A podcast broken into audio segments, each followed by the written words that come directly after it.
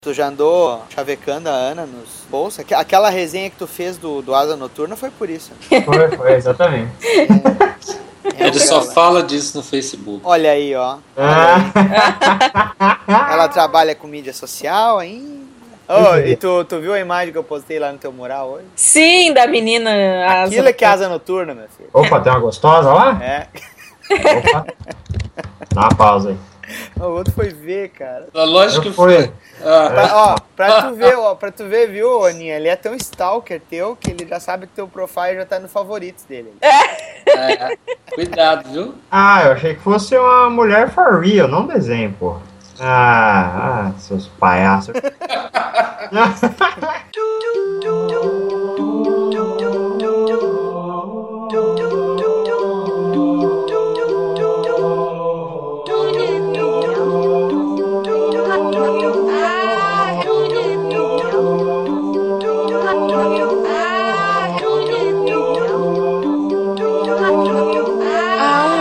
um homem que me segue em todo lugar que eu vou e me leva pelo caminho reto.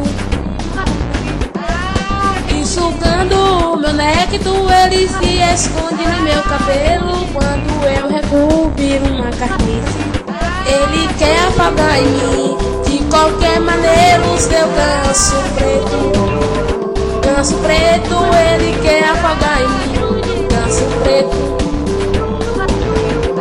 Ganso preto, ele quer apagar em mim. Ganso preto. ArgCast começando, estamos aqui novamente com ah, os, os já da casa, né? Se bem que o Joacélio participou naquele da Liga, gravou um outro que a gente ainda não pôs no ar, mas está aqui ele de novo, né? Joacélio. Que é- Fala oi aí, ó. Tá, tá bom. É um chapado, famoso Paquito. Exatamente. O Joacélio é o podcaster Coringa, come a tia do Batman o tempo todo. Ah, que não bate. Já devem ter ouvido também, né? Nosso amigo Felipe Morcelli. Eu não sou amigo seu, não. Só falo com você por interesse. Exato, só tem interesse. É, já é um argonauta, praticamente. Quantas coisas a gente grava com o Marcelo? Ah, mas vai saber qual é o meu interesse. né? É, o nome dele é Liga da Justiça Hanna-Barbera. assim. E nós temos aqui também a nossa maninha, Ananinha Recalde. Oi, pessoal. Sempre um prazer. Depois de dar uma palestra em Campinas, cá está ela, com a sua É, agenda olha, lotada. Pois é, tá, tá, tá difícil, mas eu tô fazendo. Assim, ó, o arc é do meu coração, entende? Eu tenho que gravar sempre. Falou, maluco? Eu gosto da câmera. O microfone pra mim é tudo. Depois me joga uma, mosca vagabunda, me obriga a lamber cada gota do seu suor. Estamos aqui retornando com os episódios comentando as notícias da quinzena, né? É o primeiro episódio nesse formato do ano, né? E nós temos alguns assuntos que é até irônico chamar dois integrantes do Multiverso DC pra comentar aqui, que são dois Não, trailers de pra filmes da falar mal, pô. Esperança e coragem de vencer. O amor que você bufa pelo ar, eu respiro em cor. Tá, vocês viram o trailer do, dos Vingadores, do Super Bowl? Sim, sim. Opa! Ó, eu vi o Super Bowl, tava melhor que o trailer dos Vingadores. Ah, não, gente. Pode crer, cara, eu vou concordar. O trailer é muito bom. Ah, vá, para com isso. Não gostaram do trailer? Não, não, nossa senhora, parece. Só tem frase pronta, parece que o Geoff Jones escreveu o roteiro. Ah, Ah, assim, é, é tipo assim, a função dele é, é empolgar pra ir no cinema, comer pipoca e esquecer o filme na sequência. Exatamente, É, cara. mas pra É. isso, Mercenários é muito melhor, pô. Mas, meu, os filmes da Marvel são isso aí, né, cara? Você tá Ah, sabendo, cara. é isso aí. O filme da Marvel é pra passar na sessão da tarde, né, cara? Aí a DC, a Warner inventou de fazer um Lanterna Verde igual tomou no rabo. Isso é verdade. É, o Lanterna não foi muito feliz. Mas, mas o trailer dos Vingadores dá aquilo que tava prometendo. É, todos aqueles heróis que a gente viu num filme pipoca e fazendo E ele- coisinhas, sabe? E eles têm o Hulk. Ah, É. que legal. Nossa, que puta, É, Essa do tapa na cara é- dele. essa piada do Hulk foi no mesmo estilo daquela do, do, do Batman, do primeiro. Esse carro vem é, pintado em preto. Nossa, é verdade. É, puta, é. Virou meme, né, cara? Virou meme Virou. na internet o negócio. Você colocar o Michael Keaton fazendo biquinho lá. Ah, mas eu, eu gostei muito. Assim, várias gifs e cenas legais. Eu, eu, tô, eu tô muito ansiosa pelo filme dos Vingadores, na verdade. É, vocês viram que tem os Screws mesmo, né? Tá, já tá confirmado. Tá, tá caprichado mesmo o É, negócio. os bonecos entregaram, né? É, Exatamente. E a E- última. Parece que saiu hoje um negócio aí que vai ter o. aquela armadura anti-Hulk lá, né? Isso, isso. O Homem de Ferro Transformer lá. Exatamente. Vai, vai ser, vai ser massa velho, né, cara? Porque se vai, Vai. ter essa armadura anti-Hulk, com Vai certeza. ter o- monstro, alienígena e robô. É massa velho total. cara. Exatamente. Pô, o que pode sair errado? Tudo! bosta- Tem certeza? Claro que tem. O filme. Ah, olha só, os filmes da Marvel pra mim. Bravo, hein? Ah, sabe?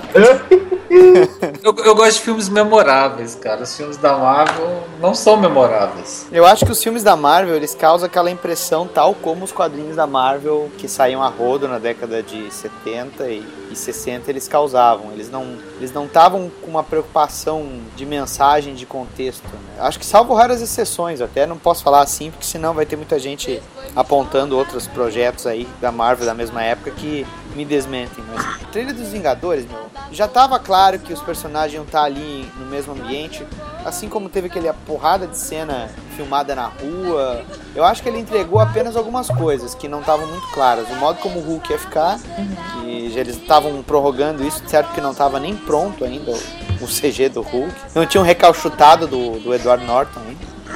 É, outra coisa que também entregou ali que tu vai ter os Skrulls, porque apesar da gente ter visto os bonecos, meu, teve site aí pegando imagem ampliada do trailer e pegando os alienígenas lá em cima daqueles jatinhos que estão atacando a cidade e os caras desenhando em cima. Mas como assim? Então é o Duende Verde? Pô, parecia, né? É, parecia mesmo. É, tem, tem, tem uma, uma, uma pegada do Andy Verde. Eu sabia que eu conhecia aquelas orelhas pontudas de algum lugar. É, cara. Agora o Loki Verde vai ter um monte arrebanhar. de elfo aí. O Loki vai arrebanhar os Skrulls e invadir a Terra. Ah, Mas que beleza de história, hein? E será que vai ter o Thanos na parada no finalzinho, assim, um easter egg do cara? Vai, vai, vai ter mostrando o dedo do meio pra todo mundo.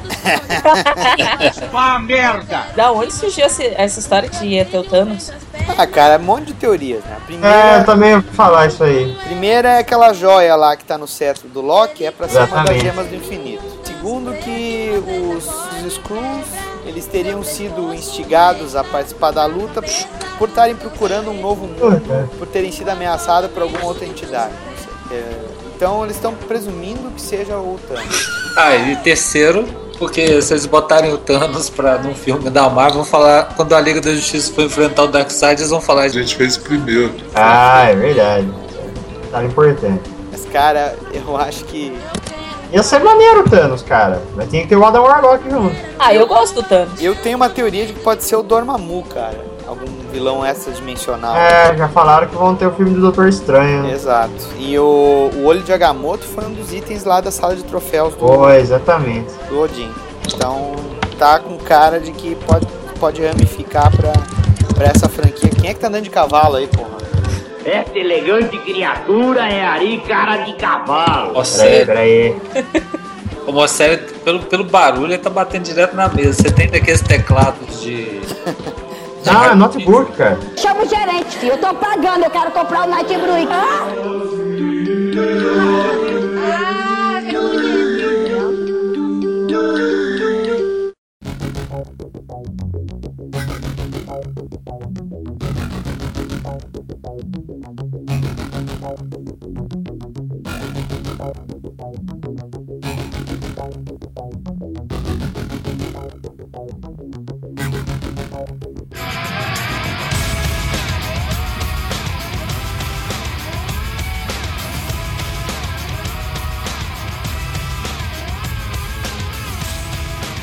Já que a gente falou do trailer dos Vingadores, também falaram do Homem-Aranha, né? Que ele ia fazer uma participação.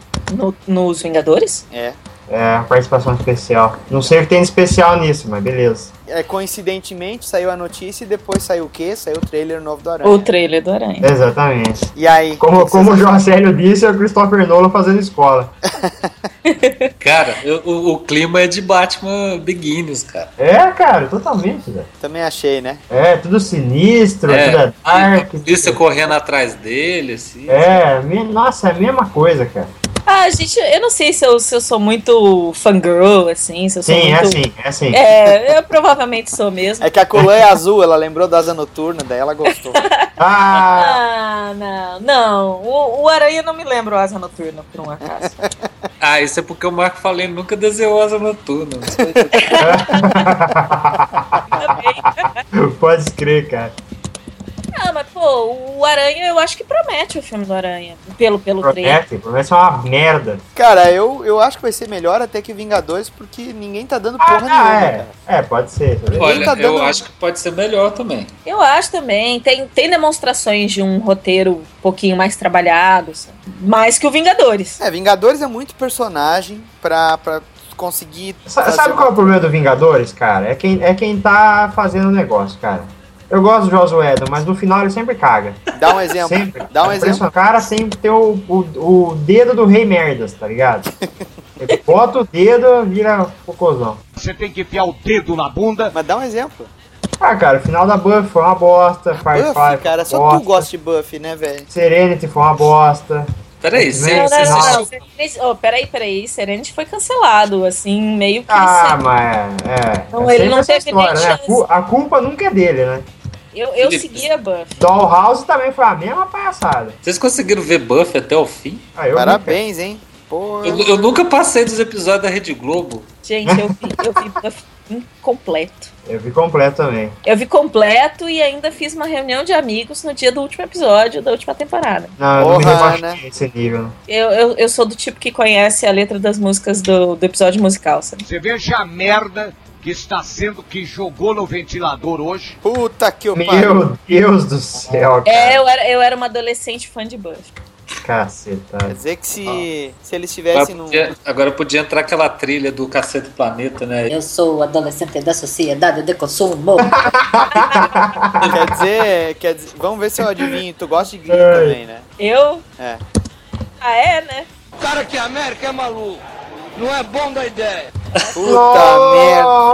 Nossa, velho. Não, eu, eu acho que eu não posso mentir quem eu sou, entendeu? Eu gosto de coisas muito boas, mas eu também acho que tem coisas que a gente tem que consumir pra. Eu gosto de coisa muito boa, expressar. eu gosto de um monte de merda, né? Ah, ô Felipe, você não pode falar nada, cara. Por quê? Por quê? Fala aí, fala aí. Você gosta de trash metal, cara. Gosta? Gosta? né? Escuta Sepultura, escuta Slayer. O nosso negócio é barulho. O nosso som levanta até defunto. Não, você escuta um monte de coisa pior que isso. É o que, por exemplo? Você gosta de chacal, pô. Quem diabo é chacal, velho? Ah, quem diabo é chacal, não disfarça não, pô. O que você tá falando, cara? Atenção, abaixo tem um link do Chacal aí pra vocês verem o O gosto. único musical de chacal que eu conheço é do Homem-Aranha. Tá. Voltamos pra pauta. Opa! Ê, Oi, legal. pauta. Muito bem seguir a pauta. Faz bem. Tá, e vocês acham que vai, vai ter gancho pra uma continuação isso aí? Ah, vai ter teia, Ah. né? Não usa gancho. É lamentável. Não, mas vai, é óbvio que vai ter gancho. Hoje em dia não se faz mais nenhum roteiro de filme de herói sem gancho pra. Ô, Gente, no trailer já tem um gancho já, ué. É o Duende Verde no segundo. Os pais deles foram pro pau por causa É, exatamente. É. Tá tudo fazer um lá. comentário, cara. O legal é que quando dão chance pro lagarto é outro ator, né? Porque o cara fez três filmes na esperança que fosse aparecer e se fudeu, né, velho? Coitado. Ah, ah, cara, mas de boa. O, o CG do lagarto é horroroso. É, tá zoado mesmo. Não, e o tempo, todas as lutas, assim, o foda é que todo filme do Homem-Aranha eu acho a mesma coisa, que é, o CG parece que é feito de borracha os bonecos. Cara, é- o filme estreia quando? É em maio? É, acho que é Maia. Maio? Porra, meu, então não dá pra dizer que não tá acabado. Né? Deve É. ser Ah, aquilo. pois é, pois é, já tá em cima da hora. Porque às vezes os caras lançam um trailer mesmo pra poder manter o hype em cima do assunto. E eles pegam um material, umas imagens meio borradas, um CG que depois eles revisam, né? Mas realmente não, não foi nada disso. Né? Não, é, não. Eu achei que ia ter trailer do Batman no Super Bowl, cara. Tá, tá um silêncio danado com o Batman, né? Faz um tempinho que não sai nada, assim. Faz, faz um tempinho. As filmagens Ah, mas Parece que a campanha, a campanha de marketing do Viral vai começar daqui a pouco. Mas é as filmagens. muita coisa do Batman. Nossa, o mais acabaram ano passado, faz Ah, tempo. exatamente. Que eu tava querendo saber. O que continua é o Super-Homem sem cueca. Exatamente. Agora o Nolan deve estar em cima do, do Zack Snyder. Ah, Cara, ele deve estar editando o filme ainda, cara. Pois aí vai ver por isso então que ele não pôs nenhum outro trailer ou É, pode ser. porque ele vai ter provavelmente algumas outras imagens, deve fazer algum teste de edição, né? Ou então ele tá redublando o Bane, né? É verdade. Ah, cara, o- é, é Mas, homenagem ao Fabiano Professor Nerd. A gente nem tava com o Batman na pauta, mas tá o Batman Void aqui. Ah, não tem Batman jeito, né? Void. Não, Não é- é- falar. eu, eu acho que não tem nenhum Arcast que eu tenha participado onde o Batman não tinha nada a ver com a pauta. Em algum momento a gente falou do Batman. É o Batman, cara, não tem jeito. É, mas enfim, mas eu, eu, eu ainda acho que é a influência do Fabiano. Ah, todos os Ele- caras querem ser ele, todas as mulheres querem dar pra ele, não tem jeito, cara. Mas, mas de toda forma, em relação aos, aos vídeos do Super Bowl, parabéns, Eli Manning, você mandou muito bem. Cagou com, com o, marido, com a- o marido da Gisele. Eu adorei isso. Ah, olha o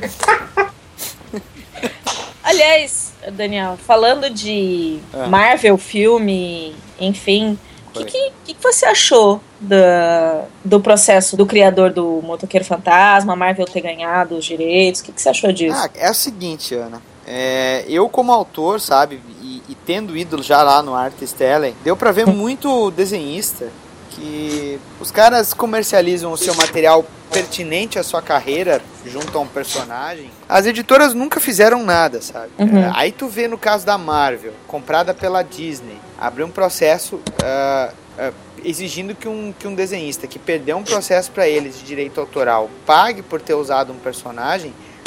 Eu, assim, eu acho que é um equívoco de algum advogadinho de, de sabe? Você acha que tem o dedo da, da Disney aí? Não sei, acho que não. Tá com mais cara de payback de recalque de advogado que foi instigado, sabe? É, porque... É porque eles perderam o processo e aí é, de, de direito. é, eles ganharam o processo de direito e aí você acha que eles ficaram meio. É, é agora vamos dar um não troco. vai usar o É, ficou, é, ficou, ficou com cara de vamos dar o troco, porque tu olha bem, cara. O motoqueiro fantasma, entende? Não é. Não estamos falando de Ah, Homem-Aranha. não é só isso, é o, é o dinheiro, é muito pouco pra uma É empresa muito pouco, é né, pra velho? prejudicar o cara mesmo, Ah, sabe? lógico. É, tem, tem cara de vingancinha, né? É o que eu falei, de payback, sabe? Eles chegaram assim, Mas- então tá, tu quer pegar o motoqueiro fantasma? Então agora nós vamos mostrar o quanto tu tá errado. Agora, chegar ao ponto de dizer que o fulano não pode citar o motoqueiro fantasma, eu achei um exagero. Por isso que eu acho que não, não tem cara mesmo da, de, de ser por parte do corpo editorial. Esse é o, o jurídico burocrático que deve ter surgido após a compra, sabe? Mas você É, acha mas- que abre precedente para as editoras falarem assim: olha, não vai fazer mais comissionado? Não, sabe por quê? Porque se a coisa se estender, o que faz a indústria são os autores. Vai pegar mal pra caralho. Opa, opa. Mas de boa, já pegou mal. Eu tenho atualizações sobre isso, hein?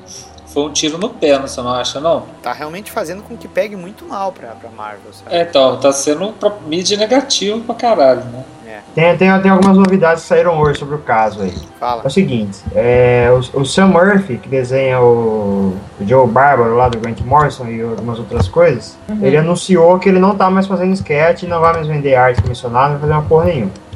Porque ele tá. ele não quer mais saber disso aí, viu que deu rolo e legalmente as empresas podem entrar com uma ação contra ele, por exemplo. Então ele só vai fazer coisas que ele tem direito autoral sobre aquilo. É, o Phil Noto também entrou nesse esquema. O, o Stephen Bissett também entrou nesse esquema. E mais uma galera aí deve estar apoiando eles nos próximos dias. Então, querendo ou não, criou um precedente ou não, mas é uma galera que já está se protegendo, sabe? Mas tu nota que quem tá tomando a posição desse tipo são autores que têm material ah, por direito autoral próprio. Não são Sim, autores, sim, por exemplo, eu- que estão trabalhando em revistas de linha de uma determinada editora. Sim, sim, exatamente. E Agora, o Stephen falou que ele sempre foi. é, ele sempre foi instruído pelo advogado dele a nunca fazer. Inclusive, foi o conselho que ele deu de forma jurídica com palavras do advogado dele mesmo, pra não fazer, porque se criou o precedente, pode se preparar que vai dar merda. Pode dar Esse- merda. Esse que é o problema nos Estados Unidos. Criou precedente e ferra todo mundo. O Alex Ross nunca fez que é sketch assim de outro personagem e tal. Ele não- não, não vende arte comissionada, a não ser originais. Mas o Alex Ross, ele vende sketchbook, ele vende o artbook dele, que tem material. Ah, é? Sim. Eu tive lá na Nova York Comic Con, ele tava vendendo dois sketchbooks dele. Tem material ah, dele pra Marvel, pra DC, e agora há pouco tempo ele lançou um artbook da Dynamite. Hum. Ah, mas a Dynamite tudo bem, porque ele tem direito. Sim, mas o sketchbook é dentro do stand dele, da alexross.com. Ah, mas é Inclusive, eu ia dele, comprar uma cara. dar de presente, porque tu é fã número um dele. Ah, tomando seu cu. Não, mas, cara, a questão do precedente aqui é uma coisa. Agora, você colocar toda a indústria nessa situação, eu acho um, um pouco Exagerado. precipitado. Ah, cara, é a era do corporativismo, se prepare. Mas o corporativismo, ele pode estar pode tá ali, mas é o que eu tô falando. Quando tu trabalha com uma exposição massiva, entendeu? Tu pegar e um, autor, por exemplo, tá? Vamos pegar um cara como o Adam Hughes, por exemplo. Um cara que produz capas para uma editora. É, se ele não tivesse trabalhando na DC, ele provavelmente seria um commission artist, entendeu? Tipo era Sim, o Al. Hill, que é, uma- que é um assunto que eu também quero falar agora daqui a pouquinho. Esses caras praticamente viviam de commission, eles tinham um fanbase enorme que encomendava para eles desenhos. Até onde sei, artes comissionadas não é o problema, o problema é a impressão, certo? Você faz a tiragem de um produto que de certa maneira está infringindo a leis de copyright, direitos de cópia, certo? Uhum. Então aí você, consequentemente, estaria infringindo uma lei que levaria uma companhia a processar um autor. O caso do, do autor do Motoqueiro Fantasma, ele, ele já vendia em, em convenções prints, né?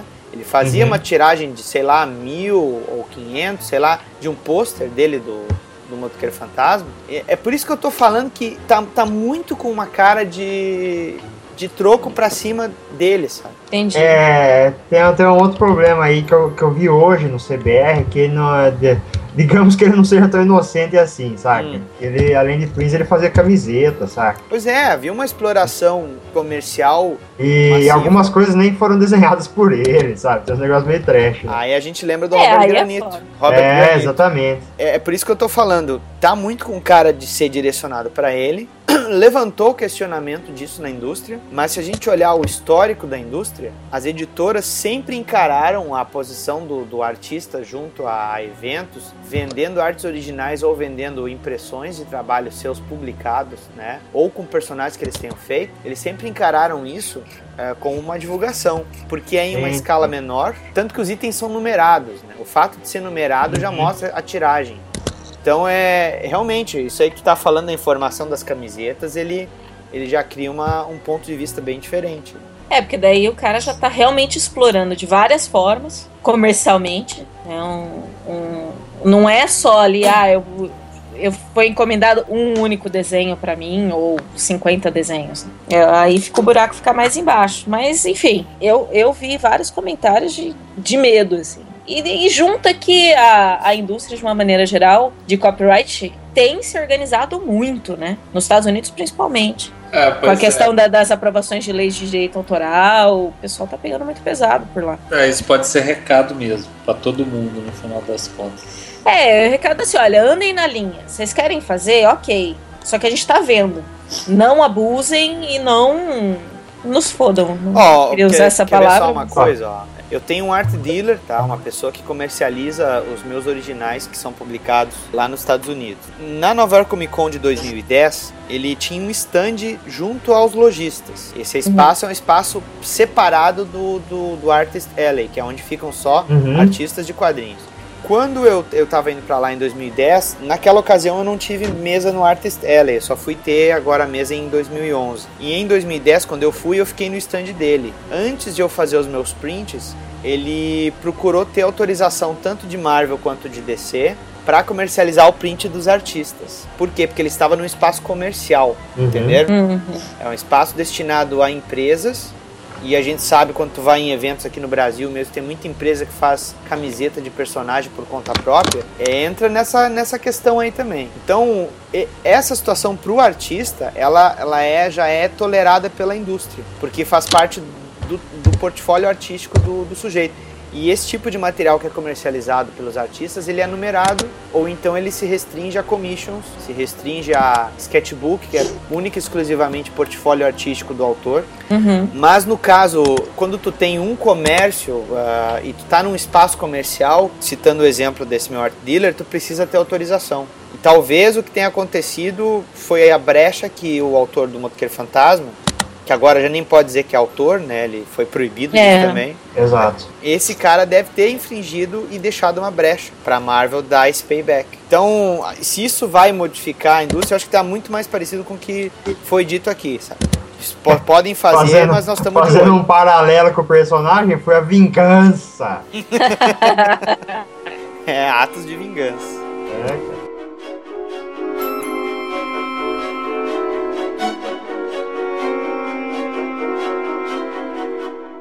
Nós temos aqui também a, a morte de Álvaro Hill, né, que ocorreu. Nós temos também a morte recente de John Severin.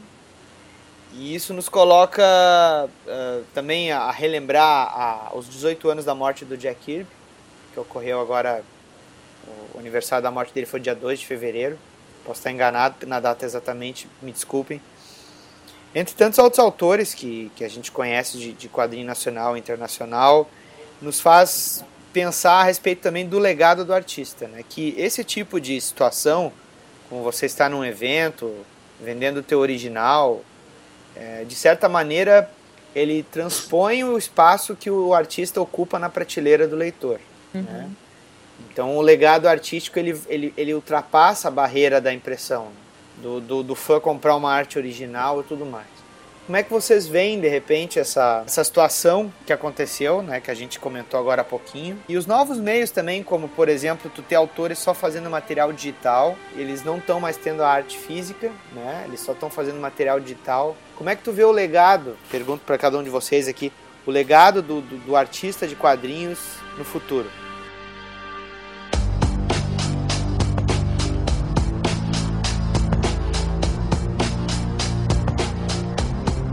Foi tão profunda a minha questão assim? Eu achei bem profunda essa questão, Daniel. Assim, porque o que acontece? Eu, eu por exemplo, tô publicando agora duas séries só online. Tô com uma série de terror e tô republicando a Pátria com, com novos desenhos, enfim, no Facebook. A gente tem tido uma resposta nas duas séries que eu fisicamente demorei um ano para ter. Indo, indo nos eventos, levando, participando de fato, não, não, não só ah, imprimi aqui, fiquei sentada na minha casa e quero que as pessoas leiam e comprem, sabe? Não é isso. Indo, fazendo, correndo atrás. Então, eu acho assim, se por um lado o papel deixava um- uma plataforma, a internet divulga pra gente que nunca poderia conhecer meu trabalho, de repente, não teria contato e, no entanto, é, tem contato, é influenciado por ele, sabe? E, e eu acho que isso é um legado mais importante. Eu acho que o legado fundamental dos artistas que vêm antes são as novas gerações de artistas, porque o digital acaba sendo mais barato, tem muita coisa digital gratuita sendo passada. Quem tá começando a desenhar hoje, por exemplo, pode até buscar na, na banca, na livraria, mas eu me lembro muito das coisas a gente conversando, você, Adriana e eu, quando a gente saía correndo pra banca para ver o que, que ia sair na, naquela semana na banca ou naquele mês. Eu acho que os artistas hoje que estão começando agora, não é mais esse o caminho que eles seguem. Sinceramente, acho que primeiro eles veem alguém compartilhando alguma coisa, Primeiro eles veem alguma, alguma resenha, alguma algo e por que não dizer primeiro eles baixam para depois gostar ir lá comprar, colecionar e virar fã. Sabe, a gente tem uma, uma estrutura diferente. E é por isso até que falar dessa questão da, da- do processo, eu entendo que a indústria precisa olhar para isso. Quando eu em um mês tenho de acesso, visualização online com, sei lá, um mês quatro páginas, o mesmo que eu tive com quatro edições ano, também é uma coisa a se pensar. Claro que a Pátria em papel era vendida. Hoje eu tô fazendo, por exemplo, a Beladona, que é gratuita. É, mas, no entanto, mais pessoas têm visto. Peraí, a Beladona Então- é atriz pornô, Ana? Não sei, Babalu, mas daria um tostão furado para saber. Aí é bom, hein? Aí é bom, Eu hein? pensei a mesma coisa. Opa! Poxa! Não, a Beladona é uma história de terror que eu tô fazendo. Ah, tá. Mas ela anda pelada? Não é uma criança. Falsos poetas! Sabe, então eu, eu acredito muito que vai ter muita gente que vai ser influenciada hoje por esses artistas que estão fazendo só digital.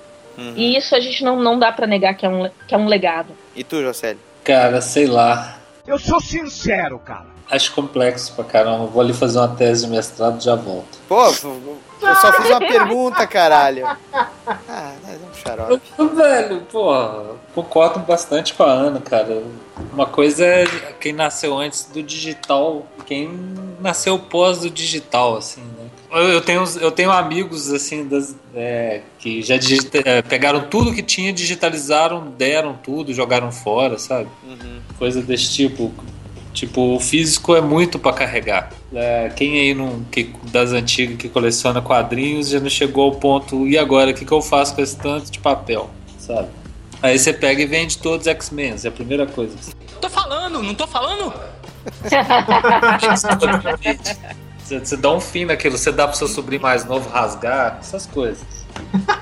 Não, aí você se pergunta, cara, a gente tá vivendo cada vez um mundo mais fugaz, efêmero, cara, que a coisa vai. é, é muito pouco palpável e, e muita informação, sabe? Aquele texto do Humberto Eco que rola no Facebook, que muita informação causa amnésia, cara. E aí, o que, que vai ser legado mesmo? O legado vai ser a indústria, o que a indústria vai querer perpetuar para ganhar grana, saca? O legado vai ser os, os bons trabalhos que nunca vão ser esquecidos. Ou como diz um amigo meu em relação aos livros de história de arte, aquilo tudo é catálogo de colecionador. Eu acho assim, bons trabalhos, eles sobrevivem.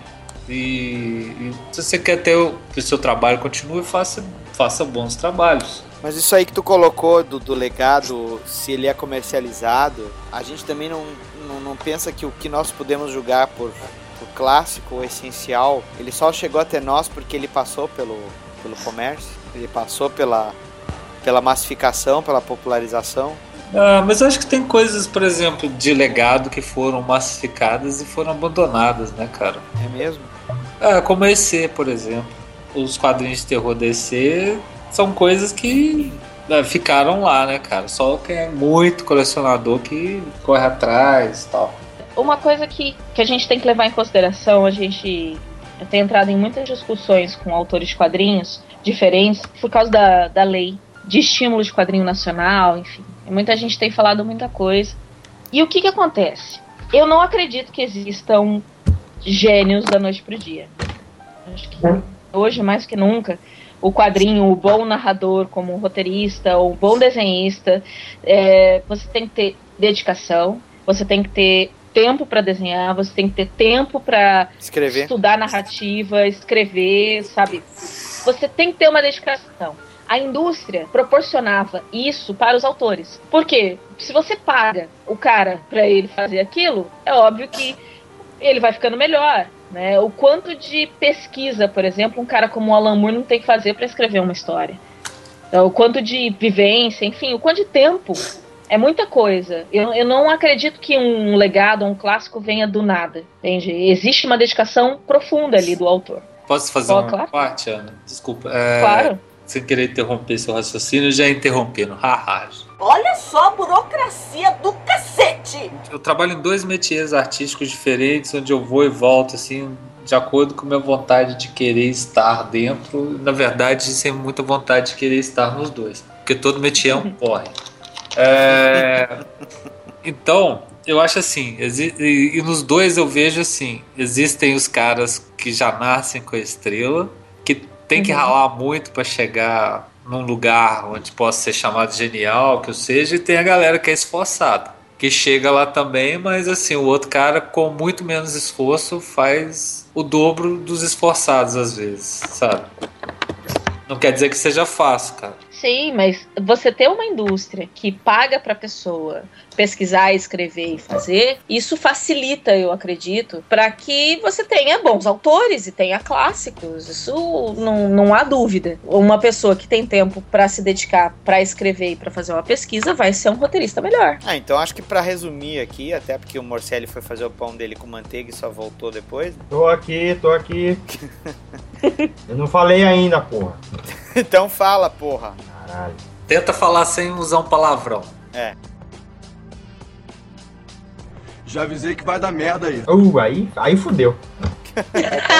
Participação do Bocelli.